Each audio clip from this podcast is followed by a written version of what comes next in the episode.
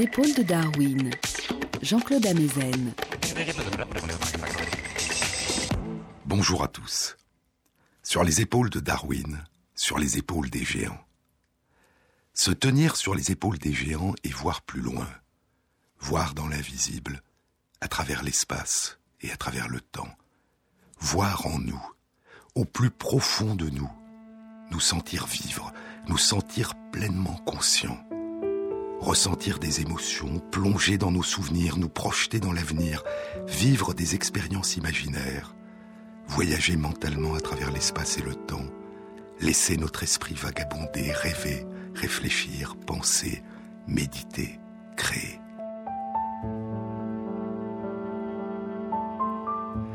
avec en permanence cette sensation, cette certitude, cette évidence que c'est de nous qu'il s'agit. Ce sentiment même d'être nous, Antonio Damasio, ce sentiment que ce que nous ressentons, c'est nous qui le ressentons. Ce que nous pensons, c'est nous qui le pensons. Ce que nous vivons, c'est nous qui le vivons.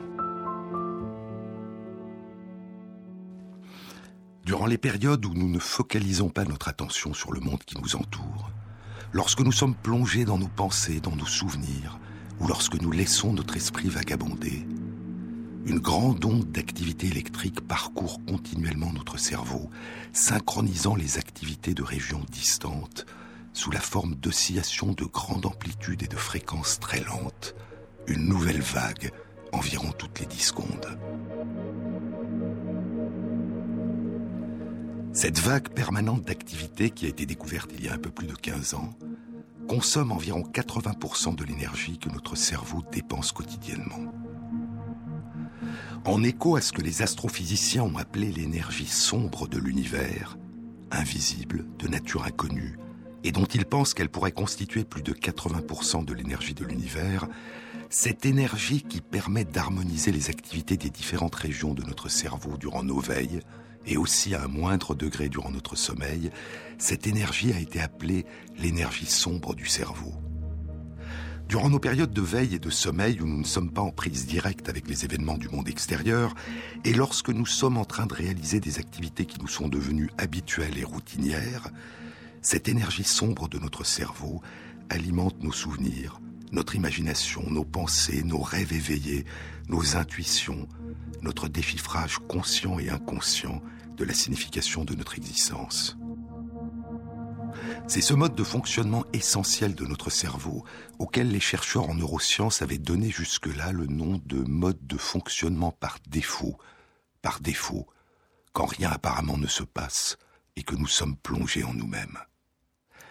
Mais pendant ce temps, en permanence, nos sens détectent et enregistrent les modifications du monde extérieur. Nous voyons ce qui est devant nos yeux. Nous entendons les sons environnants. Nous sommes sensibles à ce qui nous touche. Nous sentons les odeurs. Mais l'immense majorité de ces perceptions sont inconscientes. Elles n'émergent pas à notre conscience. Et dans les régions de notre cerveau qui répondent les premières à une image, à un son, à un souffle d'air sur notre peau, à une odeur, ces perceptions inconscientes se traduisent par des vaguelettes d'ondes rapides, brèves et localisées, comme de brefs tremblements. Mais sous la surface de ces successions de brèves vaguelettes rapides que font surgir nos perceptions inconscientes, notre conscience continue à se déployer au rythme lent de ce mouvement de marée qui parcourt en permanence notre cerveau, qui nous emporte et nous construit dans ce présent intérieur qui s'écoule en nous et dans lequel nous nous écoulons. Ces états de conscience, nous les vivons dans ce que nous nommons le présent, ici, en nous et maintenant. Mais c'est une forme étrange de présent. Le présent, dit Pierre Reverdy, le présent est fait de déformations du passé et d'ébauches imprécises de l'avenir. L'avenir nous tourmente, dit Gustave Flaubert. L'avenir nous tourmente, le passé nous retient. C'est pour cela que le présent nous échappe. C'est une forme étrange de présent qui se déploie en nous dans une durée indéfinie, entre mémoire et anticipation, entre nostalgie et attente, entre souvenir et désir, entre déjà plus et encore à venir. Mais qu'un événement nouveau, inattendu, mobilise soudain notre attention et émerge à notre conscience, et notre sensation du présent se modifie immédiatement. À chaque fois que notre attention est mobilisée par un événement particulier, en nous ou autour de nous, et que cet événement parvient à notre conscience, les lentes oscillations de la mer intérieure qui nous parcourt diminuent dans de nombreuses régions de notre cerveau et sont remplacées par des oscillations plus rapides et durables. Ces ondes plus rapides d'activité apparaissent soudain comme des ronds dans l'eau qui se forment autour d'un caillou qui a brisé soudain la surface de l'eau. Elles s'amplifient, se propagent et se synchronisent en s'étendant sur de grandes distances. Un événement dans le monde qui nous entoure a soudain mobilisé notre attention. La perception de l'événement devient consciente et notre sensation du présent, soudain, s'est modifiée. Nous ne sommes plus simplement conscients, conscients de nous-mêmes, de nos émotions et de nos pensées, nous sommes devenus conscients de quelque chose de particulier qui est en train de se produire à l'instant dans le monde qui nous entoure. Ce monde où l'écoulement du temps est celui des horloges, des montres et des chronomètres. Nous sommes soudain en phase avec ce monde qui nous entoure ici et maintenant, dans le présent. Mais qu'est-ce que le présent? El presente no existe. Incluso ocurre en el pasado. Le présent n'existe pas. Nous vivons dans le passé. Le mystère du temps traverse la science. C'est un extrait d'un film splendide de Patricio Guzman dont je vous ai déjà parlé, Nostalgie de la lumière. Gaspar Galaz est un astronome. Il explore les vastes étendues de ciel qui se déploient au-dessus des télescopes de l'observatoire géant de Cerro Tololo, au nord du Chili, sur les hauts plateaux du désert d'Atacama. Il est en train de parler à Patricio Guzman. Todas las experiencias que uno tiene en la vida, en realidad, y lo, digamos sensoriales, de, incluso esta conversación, ocurren en el pasado. Toutes nos expériences, y compris cette conversation, ont lieu dans le passé. Aunque sean millonésimas o milésimas de segundo. Même s'il ne s'agit que de millionièmes de seconde. La cámara que yo estoy mirando ahora está a unos cuantos metros de distancia y por lo tanto está a unos La caméra que je regarde en ce moment se trouve à quelques mètres. millonésimas de. o algo así, digamos, de, de, de tiempo atrás, en el pasado, Elle est donc depuis quelques millionièmes de seconde déjà dans le passé eh, respecto al tiempo que yo, que yo tengo en mi reloj. par rapport au temps indiqué sur ma montre. Porque la señal se demora en llegar. Le signal met du temps à arriver. La luz de la cámara o la luz tuya reflejada, reflejada se demora en llegar a mí, digamos. La lumière que reflète la caméra ou que tu reflètes me parvient avec un décalage. Una fracción de segundo. De, una fracción muy pequeña de segundo. Porque la velocidad de la luz es muy rápida. Un décalage infime, car la vitesse de la lumière est rapide. ¿Cuánto tarda la luz de la luna en llegar hasta aquí? Combien de temps met la lumière à nous parvenir de la Lune? Poco más de un segundo. Un peu plus d'une seconde. ¿Y el sol? Et du Soleil, Ocho minutos. 8 minutes. O sea, nada se ve Nous ne voyons pas les choses telles qu'elles sont au moment où nous les voyons. El presente no existe Le présent n'existe pas. realmente. O sea, yo, el, el- yo creo que el único presente que existe Le seul présent, poursuit Gaspard Galaz, le seul présent qui pourrait exister, c'est ce qu'il y a dans mon esprit, dans ma conscience. C'est ce qui se rapproche le plus du présent absolu. Et encore, Eh, parce que pendant que je pense, le signal tarde à se déplacer entre mes sens. Il y a un décalage.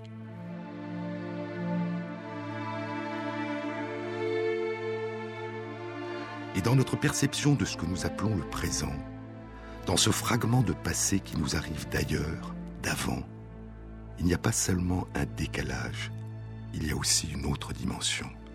Ce que nous appelons le présent, nous ne pouvons en devenir conscients, en faire notre présent, que s'il dure.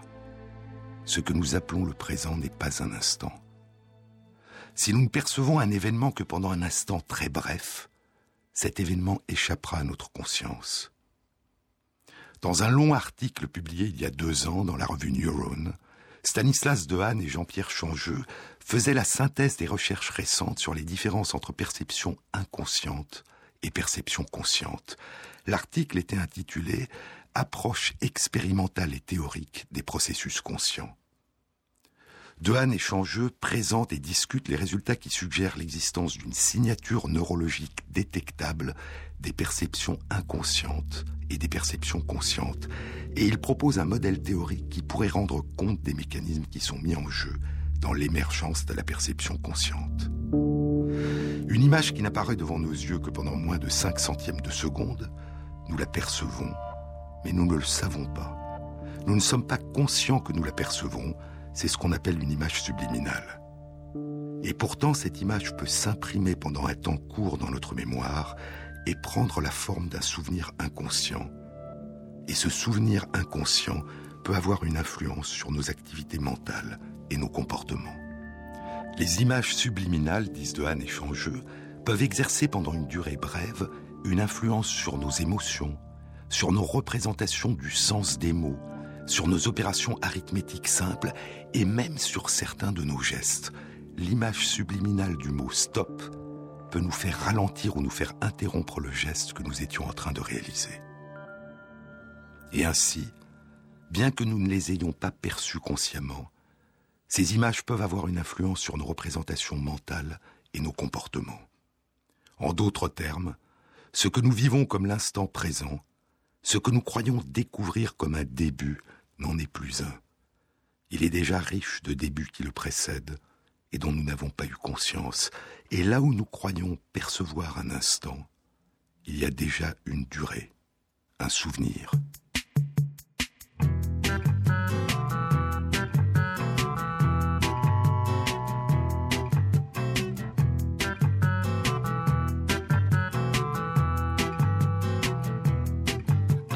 Tu te donnes, alors que tu te donnes du temps pour réfléchir sur le mental de l'homme. Les gens dehors te somment, les gens dehors te somment.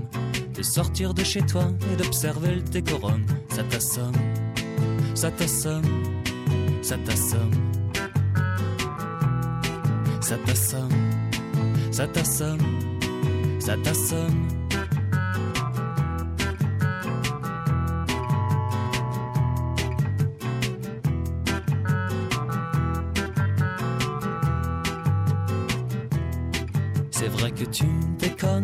Que tu déconnes. Tu dois du blé partout, ça serait bien que tu moissonnes. Mais c'est encore le canyon, oui c'est toujours le canyon. Et les vautours là-haut, bizarre comme ils stationnent, ça bouillonne, ça bouillonne, ça bouillonne. Ça bouillonne, ça bouillonne, ça bouillonne.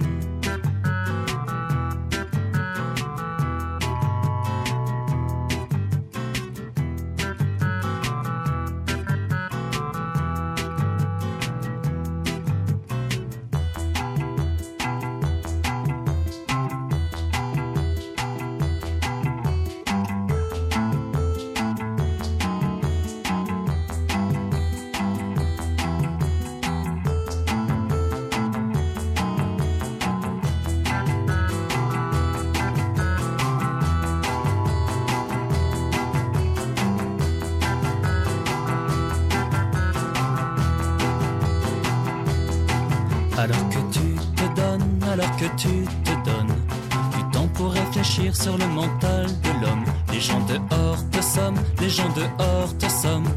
De sortir la tête de ton capharnaüm, ça t'assomme, ça t'assomme,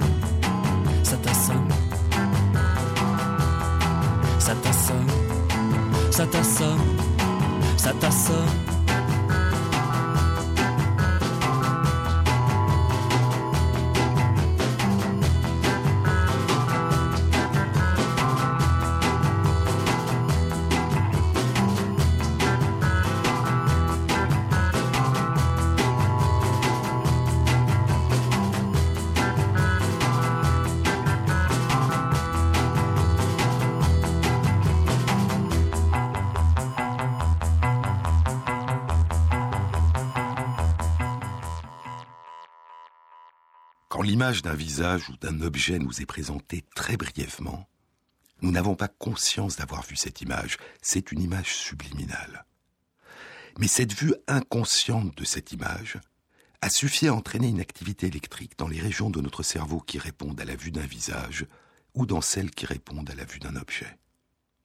Cette activité électrique correspond à une forme de signature neurologique qui traduit la perception visuelle inconsciente d'une image de visage d'un objet. Et cette activité électrique augmente progressivement, linéairement, proportionnellement à la netteté de l'image et à sa durée de présentation durant les 2 à 3 dixièmes de seconde qui suivent la présentation de l'image. Comme un écho à l'image qui a déjà disparu, un bref écho de 2 à 3 dixièmes de seconde qui ne parvient pas à la conscience, puis disparaît. Mais si l'image du visage est présentée pendant au moins 5 centièmes de seconde, elle sera le plus souvent perçue consciemment. Dans ces conditions, le premier écho bref d'activité électrique d'une durée de 2 à 3 dixièmes de seconde, qui est associé à la perception visuelle inconsciente, est suivi d'une deuxième vague d'activité électrique. Cette deuxième vague d'activité électrique a été appelée la vague lente tardive. Souvenez-vous, je vous en ai déjà parlé. La vague lente tardive est importante, durable, elle se propage à différentes régions du cerveau qui entrent en résonance les unes avec les autres, leur activité se synchronise, et l'information circule alors dans une grande partie du cerveau qui la redistribue à son tour. Et cette vague lente tardive s'accompagne d'une perception consciente de l'image. Il s'agit d'une forme de signature neurologique, d'une perception visuelle consciente. Nous savons alors que nous avons vu une image, et nous pouvons le dire. Cette image nous a été projetée pendant une durée d'au moins 5 centièmes de seconde, mais quand avons-nous commencé à la voir consciemment? Plusieurs études, dont la plus récente publiée il y a un mois et demi dans la revue Science par Sid Quider, Stanislas Dehaene, Ghislaine Dehaene-Lamberts et leurs collègues, concernaient l'exploration de la perception visuelle consciente chez des bébés âgés de 5 mois, plusieurs études suggère indirectement que la perception consciente d'une image débute avec la vague lente tardive, c'est-à-dire chez des personnes adultes, 2 à 3 dixièmes de seconde après la présentation de l'image. Si l'image n'est restée présente qu'un dixième de seconde, la vague lente tardive a donc débuté 1 à 2 dixièmes de seconde après la disparition de l'image, mais nous ne sommes pas conscients que l'image qui émerge à notre conscience a déjà disparu. Nous avons alors l'impression d'avoir devant nos yeux une image, alors qu'elle n'est plus là. L'image du passé qui surgit à notre conscience ne surgit pas comme un souvenir, mais comme une image de l'instant présent. Une image est soit subliminale, soit consciente, en fonction de sa durée de présentation. Si sa durée de présentation est inférieure à 5 centièmes de seconde, elle n'émergera pas à notre conscience. Il y a là ce qu'on appelle un phénomène de seuil, un phénomène de tout ou rien. Mais il y a aussi d'autres cas où les différences ne sont pas aussi tranchées. Par exemple, si on nous présente pendant une durée d'au moins 5 centièmes de seconde un dessin peu net, peu visible, il émergera ou non à notre conscience en fonction de notre degré d'attention. Parfois, nous serons conscients de l'avoir vu, parfois non. Et dans de tels cas, un phénomène apparemment étrange a été récemment décrit. L'étude a été publiée au début de cette année dans la revue Current Biology. Elle a été réalisée par Claire Sergent et ses collègues, dont Lionel Nakache, Laurent Cohen et Catherine Talon-Baudry. Les chercheurs avaient présenté à des personnes une succession d'images qui chacune contenait deux cercles, l'un à droite, l'autre à gauche.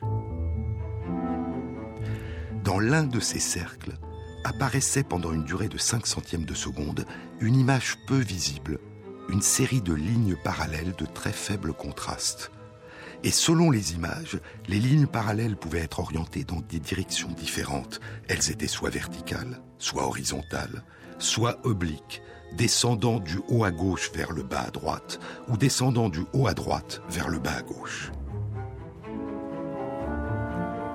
Puis les chercheurs demandaient aux personnes de leur dire si elles avaient vu les lignes parallèles dans l'un des deux cercles, et si oui, de leur dire quelle était l'orientation de ces lignes. Dans les conditions de l'étude, les personnes voient les lignes parallèles et détectent leur orientation dans 80% des images. Mais dans 20% des images, elles disent ne pas avoir vu de ligne et ne peuvent dire quelle était leur orientation. De nombreuses études antérieures avaient montré que si l'on attire l'attention des personnes par un indice visuel juste avant, sur l'endroit précis de l'image où va brièvement apparaître un dessin particulier, on augmente la probabilité de percevoir de manière consciente le dessin en question. L'indice visuel choisi par Claire Sergent et ses collègues est une diminution durant un laps de temps très bref, 5 centièmes de seconde, une diminution du contraste de la circonférence du cercle à l'intérieur duquel vont apparaître un tout petit peu plus tard les lignes parallèles. Lorsque cet indice visuel apparaît un dixième de seconde ou deux dixièmes de seconde avant l'apparition des lignes parallèles, la fréquence de la perception visible des lignes parallèles et de la détection de leur orientation augmente. Mais si l'indice visuel apparaît plus de deux dixièmes de seconde avant l'apparition des lignes parallèles, il n'y a pas d'amélioration de la perception consciente.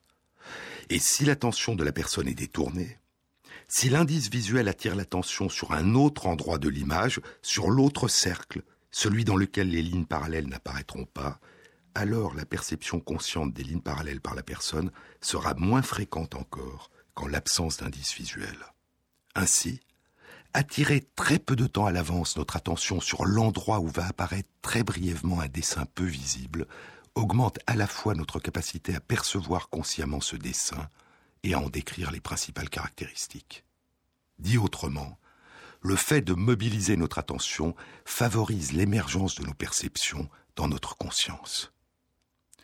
Puis Claire Sergent et ses collègues ont réalisé des explorations qui constituaient la partie véritablement originale et surprenante de leur étude. Les chercheurs ont utilisé le même indice visuel pour attirer l'attention des personnes après que les lignes parallèles aient disparu sur l'endroit où elles étaient apparues. L'indice visuel apparaissait soit un dixième de seconde, soit deux dixièmes de seconde, soit quatre dixièmes de seconde après la disparition des lignes parallèles. Et cet indice, quand il apparaissait même près d'une demi-seconde après la disparition des lignes parallèles, augmentait considérablement la fréquence de la perception consciente par les personnes de ces lignes parallèles et de la détection de leur orientation. L'image qui n'avait pas été vue de manière consciente et qui n'aurait pas été vue de manière consciente si l'attention n'avait pas été attirée après coup, cette image émergeait alors à la conscience. Le commentaire qui accompagnait l'article était intitulé L'attention visuelle peut rendre visible le passé non vu. Il semble que les personnes ne soient pas conscientes qu'elles ne voient l'image qu'avec près d'une demi-seconde de retard. L'image du passé qui surgit à leur conscience ne surgit pas comme un souvenir, mais comme une image du présent. Leur passé inconscient est devenu leur présent conscient. Les auteurs de l'étude proposent de nommer ce phénomène une rétroperception, une perception consciente rétrospective. Attirer l'attention après coup sur l'endroit où était présent ce qui a déjà disparu peut permettre de faire émerger à la conscience ce qui, sans cela, n'aurait jamais été perçu consciemment. L'étude de Claire Sergent et de ses collègues indique que la trace d'une image disparue peut persister pendant au moins 4 dixièmes de seconde dans la mémoire inconsciente, puis soit disparaître, soit pénétrer dans la conscience si l'attention éveille ce souvenir.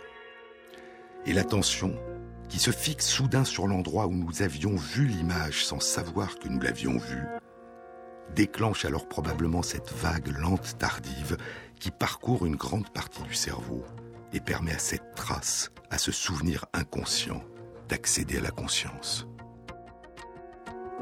Le délai maximum qu'ont exploré les chercheurs dans leur étude était de 4 dixièmes de seconde après la disparition de l'image. Ce délai pourrait-il être encore plus grand? Certaines études ont détecté la persistance dans le cerveau de traces inconscientes de certaines perceptions pendant plus d'une seconde. Une mobilisation de l'attention pourrait-elle les faire émerger à la conscience avec une seconde de retard sur l'événement, ou plus encore? On ne le sait pas. Mais le présent n'existe pas. Il y a toujours un décalage.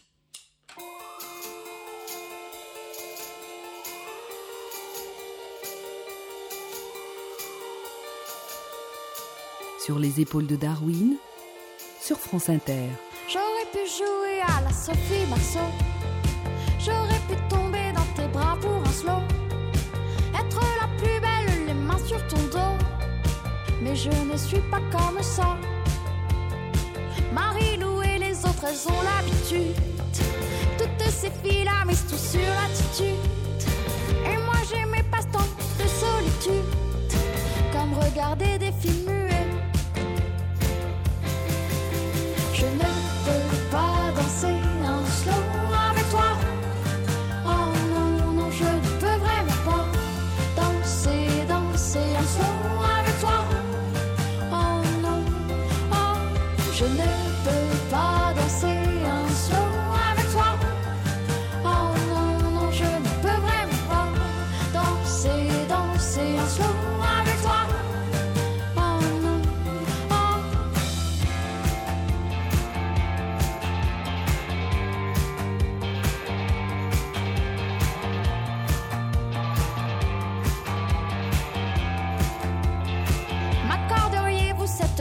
tu dis.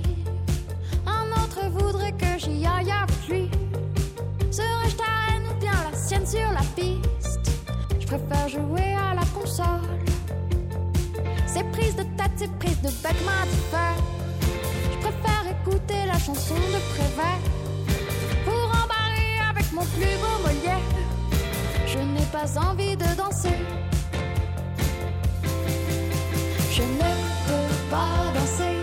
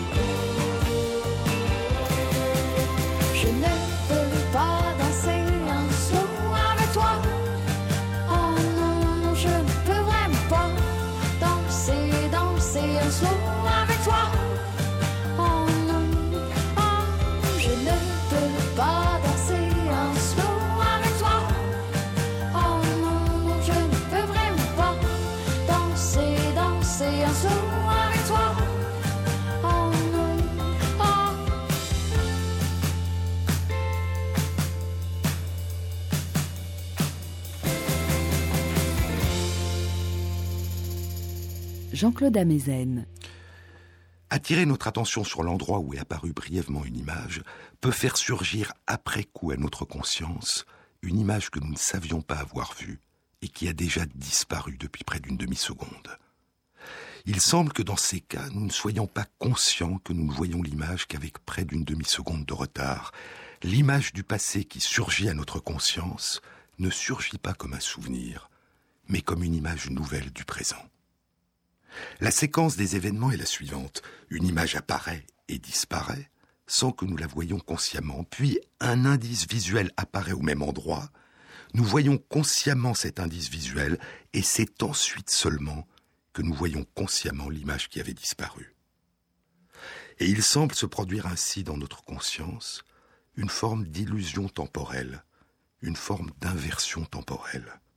Mais il y a des cas où peut survenir une autre forme d'illusion temporelle, une autre forme d'inversion temporelle, et elle a un caractère peut-être plus étrange encore. L'étude a été publiée il y a trois ans et demi, à la fin 2009, dans la revue Current Biology, par une équipe de l'Université du CNRS de Toulouse, animée par Van Relen. L'étude est fondée sur une illusion d'optique. Cette illusion d'optique a été décrite pour la première fois il y a plus de 50 ans. Elle survient lorsqu'on dispose un ou plusieurs objets qui demeurent immobiles sur un fond qui, lui, se met à tourner comme un manège. Périodiquement, à intervalles réguliers, le ou les objets immobiles sur le fond qui tourne semblent disparaître, puis réapparaître, puis redisparaître, et ainsi de suite. mais les objets restent présents. C'est notre conscience qui les perd de vue, puis les retrouve, puis les perd à nouveau. Cette illusion a été nommée une cécité induite par le mouvement, parce que le mouvement du fond de l'écran qui tourne nous rend aveugles par intermittence. Dans cette étude, le dessin d'un petit cercle immobile de couleur verte a été disposé sur un fond qui se met à tourner. Les personnes croient voir le cercle apparaître puis disparaître à intervalles réguliers, et elles indiquent aux chercheurs le moment où elles cessent de voir le cercle et le moment où elles le voient à nouveau, permettant ainsi aux chercheurs de calculer le rythme moyen de ces disparitions et de ces réapparitions du petit cercle. Pendant l'intervalle de temps où le cercle a disparu de la représentation consciente de la personne, les chercheurs émettent un très bref flash lumineux à l'intérieur du cercle qui avait disparu de la conscience, et l'attention de la personne est alors immédiatement mobilisée par le flash, et le petit cercle vert réapparaît aussitôt dans sa conscience. Elle revoit immédiatement le petit cercle vert. Sa cécité induite par le mouvement a été interrompue par la survenue du flash de lumière. Mais il y a quelque chose d'étrange dans cette réapparition. La personne dit qu'elle a vu le cercle apparaître en premier, puis après seulement le flash de lumière. C'est le flash de lumière qui a permis de réinscrire le cercle dans leur conscience, et pourtant, les personnes disent avoir vu le cercle réapparaître avant le flash. Comment est-ce possible?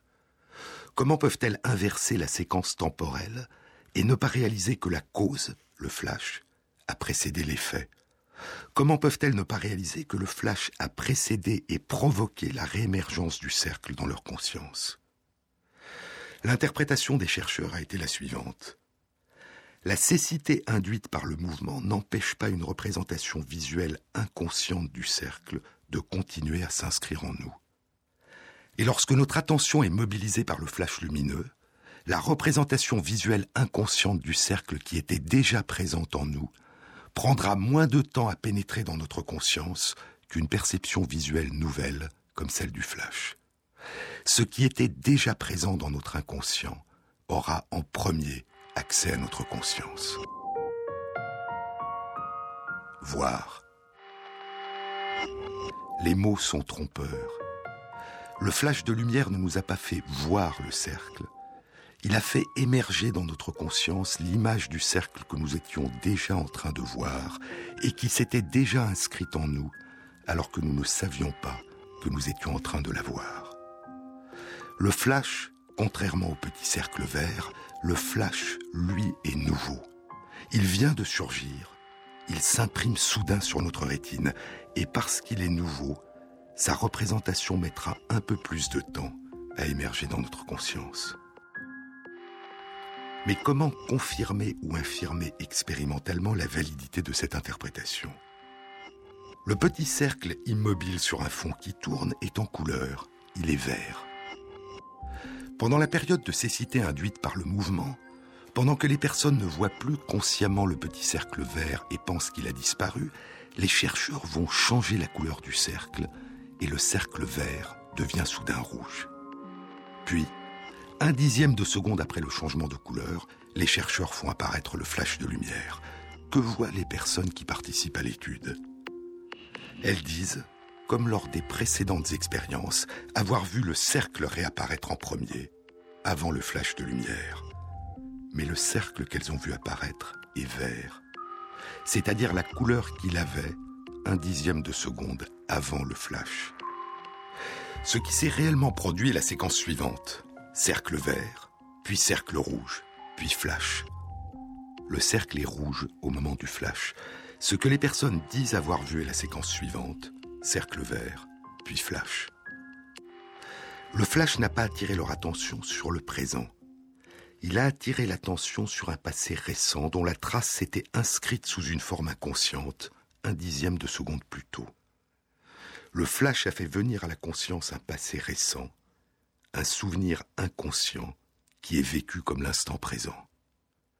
C'est seulement après avoir vu le cercle vert, puis le flash, disent les personnes, qu'elles ont vu le cercle changer de couleur et devenir rouge.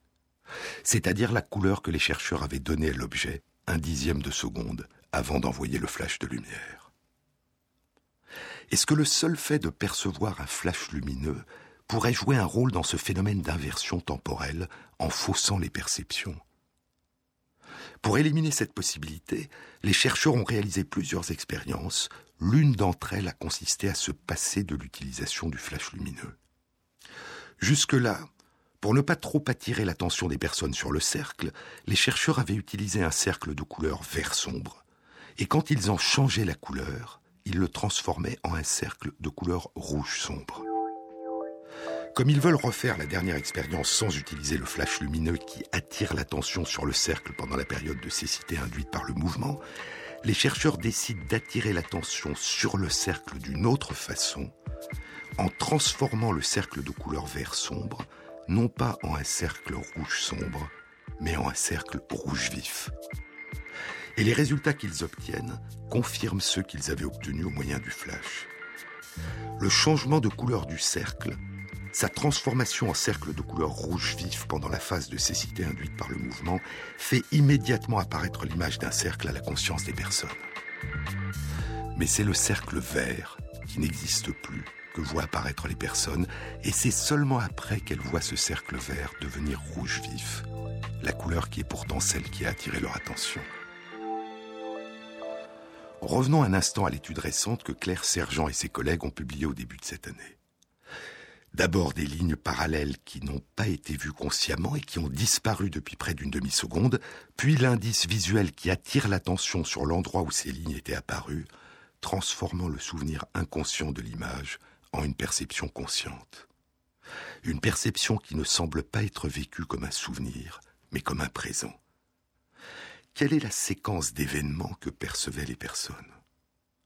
Voient-elles d'abord l'indice visuel, puis l'image des lignes parallèles Ou comme dans l'étude des cercles de couleurs différentes, voient-elles d'abord l'image du passé, les lignes parallèles, puis après seulement l'indice visuel qui a attiré leur attention. Le souvenir inconscient du passé, le souvenir inconscient des lignes parallèles, accède-t-il à la conscience un peu plus tôt ou un peu plus tard que l'indice qui vient d'apparaître? L'étude ne le dit pas. Mais dans tous les cas, que l'image d'un passé récent surgisse dans notre conscience juste avant ou juste après l'événement présent qui lui a permis d'accéder à notre conscience, le plus étrange est que nous vivions ce passé récent comme un présent que nous ne sachions pas qu'il s'agit déjà d'un souvenir. Le véritable présent pour nous, tant que nous ne le confrontons pas à ce que nous révèlent les sciences, c'est ce présent que nous vivons consciemment, c'est le présent de nos expériences subjectives conscientes. Mais il y a en nous une empreinte de nos perceptions du monde et de nos perceptions sur nous-mêmes dont nous ne sommes pas le plus souvent conscients, et pourtant cette empreinte nous transforme. Elle exerce une influence sur nos sensations, nos émotions, nos pensées, nos représentations. Et aussi, parfois, de manière peut-être plus inattendue, elle peut influencer nos choix, nos décisions et nos comportements.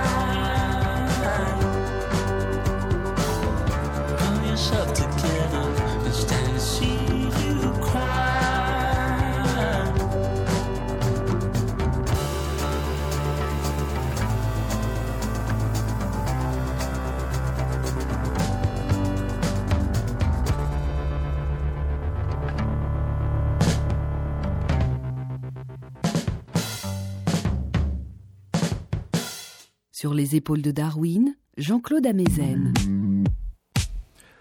Il y a plus de 15 ans, en 1997, Antonio Damasio et ses collègues publiaient dans la revue Science une étude dont les résultats allaient causer une grande surprise. Je vous ai déjà parlé de cette étude. Elle était intitulée Choisir la stratégie gagnante avant de connaître la stratégie gagnante. Les chercheurs avaient demandé à des personnes de participer à un jeu de cartes quatre tas de cartes sont disposés sur la table, les tas A, B, C et D. Toutes les cartes sont tournées face vers la table. Le jeu consiste à prendre une carte au sommet de l'un des quatre tas que l'on a choisi, puis à retourner la carte. Une fois retournée, la carte indique le montant d'une somme d'argent. Le plus souvent, il s'agit d'un gain pour le joueur. Plus rarement, il s'agit d'une perte pour le joueur. Puis chaque personne recommence, en étant libre à chaque fois de choisir le tas au sommet duquel elle va prélever une nouvelle carte. Chaque joueur a reçu au départ la même somme d'argent, de l'argent virtuel, et le but du jeu est d'avoir gagné le plus d'argent virtuel possible à la fin du jeu. Les personnes commencent à jouer. Parmi les cartes qui affichent des gains quand on les retourne, les cartes d'état A et B affichent des gains deux fois plus importants que les cartes d'état C et D. Mais de temps en temps, il y a dans chaque tas une carte qui affiche une perte.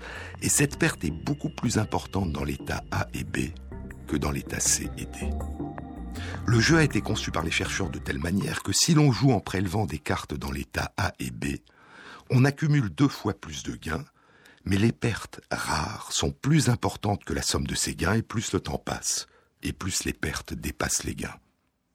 Au contraire, si l'on joue en prélevant les cartes état C et D, les gains sont deux fois moins importants, mais les pertes sont minimes par rapport à la somme de ces gains et à mesure que le temps passe, les gains vont s'accumuler. Mais les personnes qui jouent ne savent pas que les tas de cartes ont été organisés en tas gagnants et en tas perdants. Les chercheurs explorent les réactions des joueurs de deux manières différentes.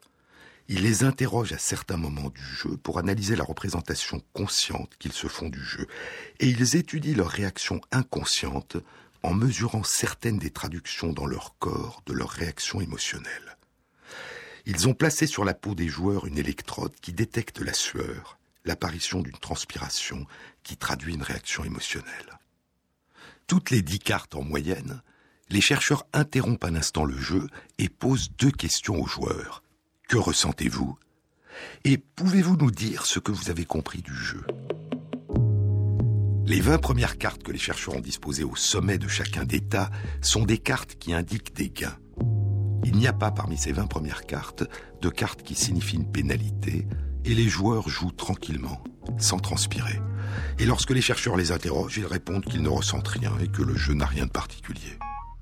Plus tard, à partir du moment où sont apparues les premières cartes de pénalité, les joueurs se mettent à transpirer à chaque fois avant de tirer une carte dans l'état A et B, mais ils continuent à prélever des cartes dans les quatre tas.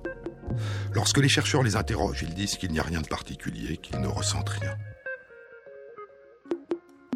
Puis, quelques dizaines de cartes plus tard, les joueurs transpirent toujours avant de prélever des cartes dans l'état A et B, mais ils choisissent de plus en plus rarement ces états et tirent de plus en plus souvent des cartes d'état C et D. Ils ont adopté la stratégie de jeu gagnante. Quand on les interroge, ils disent qu'ils ont un pressentiment que quelque chose ne va pas, mais ils ne peuvent pas dire de quoi il s'agit. Et c'est seulement après quelques dizaines de cartes encore, alors qu'ils auront déjà cessé depuis un certain temps de prélever des cartes dans l'état A et B, qu'ils diront qu'ils ont décidé de changer de stratégie parce qu'ils ont réalisé que tirer des cartes d'état A et B allait les faire perdre. Ce qu'indique l'étude, c'est que les joueurs avaient d'abord réagi inconsciemment en vivant des expériences émotionnelles que traduit leur transpiration, ils ont alors commencé à modifier leur stratégie de jeu, sans le réaliser consciemment, sans être capables d'en rendre compte par la parole.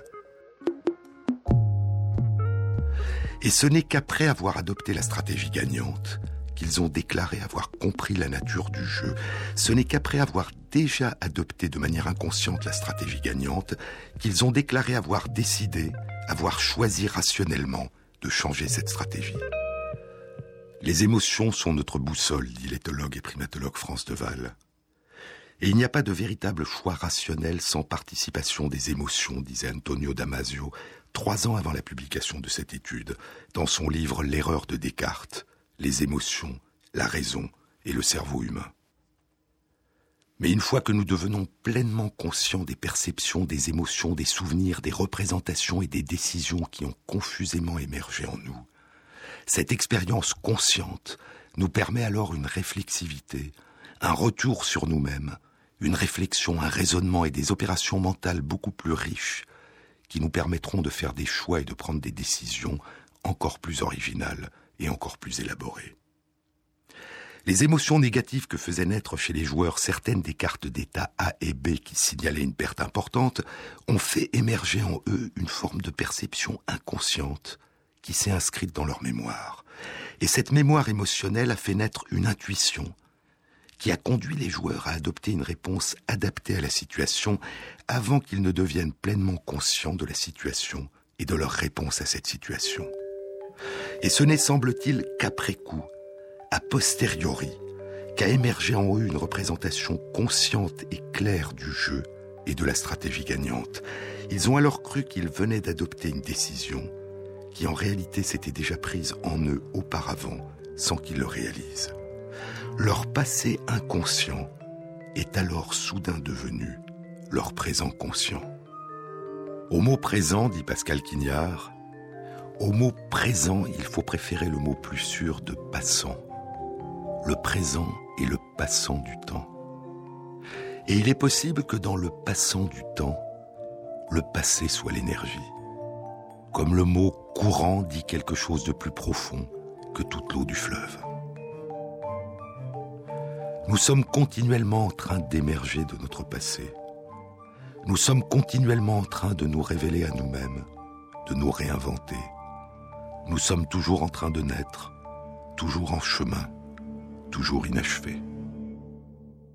Ici terre, ombre lumière, mais toujours on espère. Ici lune, c'est comme la terre, et toujours on espère. Sous le brouillard sur la dune, même encore on espère. Plein de demain c'est mieux qu'hier. Redonne-moi le là, et j'oublierai pas une fois. Redonne-moi le là. Ici terre, ou poussière, mais toujours on espère. Ici lune je vois plus la terre, même encore on y croit. Sous la passion consume les cris, la colère, tu passes à travers les lignes sans en avoir l'air. Redonne-moi le là. C'est lui qui nous fait croire que tout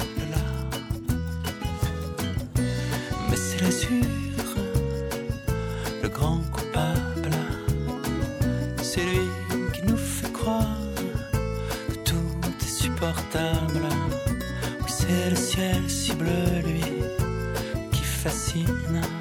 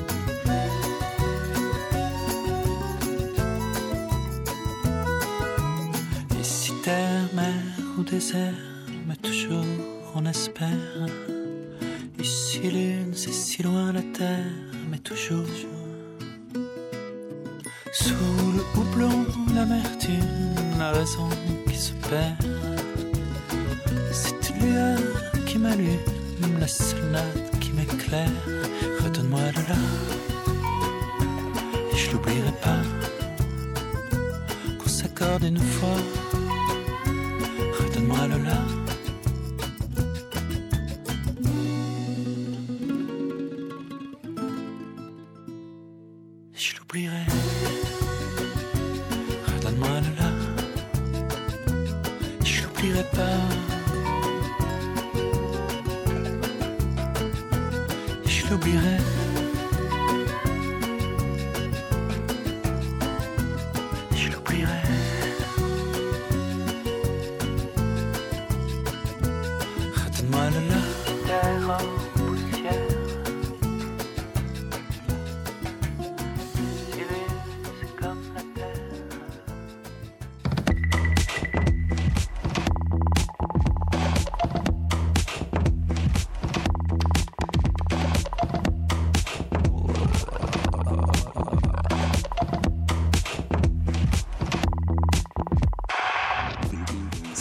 a été réalisée par Christophe Imbert avec à la prise de son Patrick Henry, au mixage Alexandre Chenet et Thierry Dupin pour la programmation des chansons.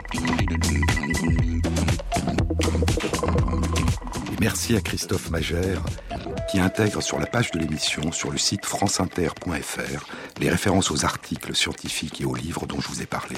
Bon week-end à tous, à samedi prochain.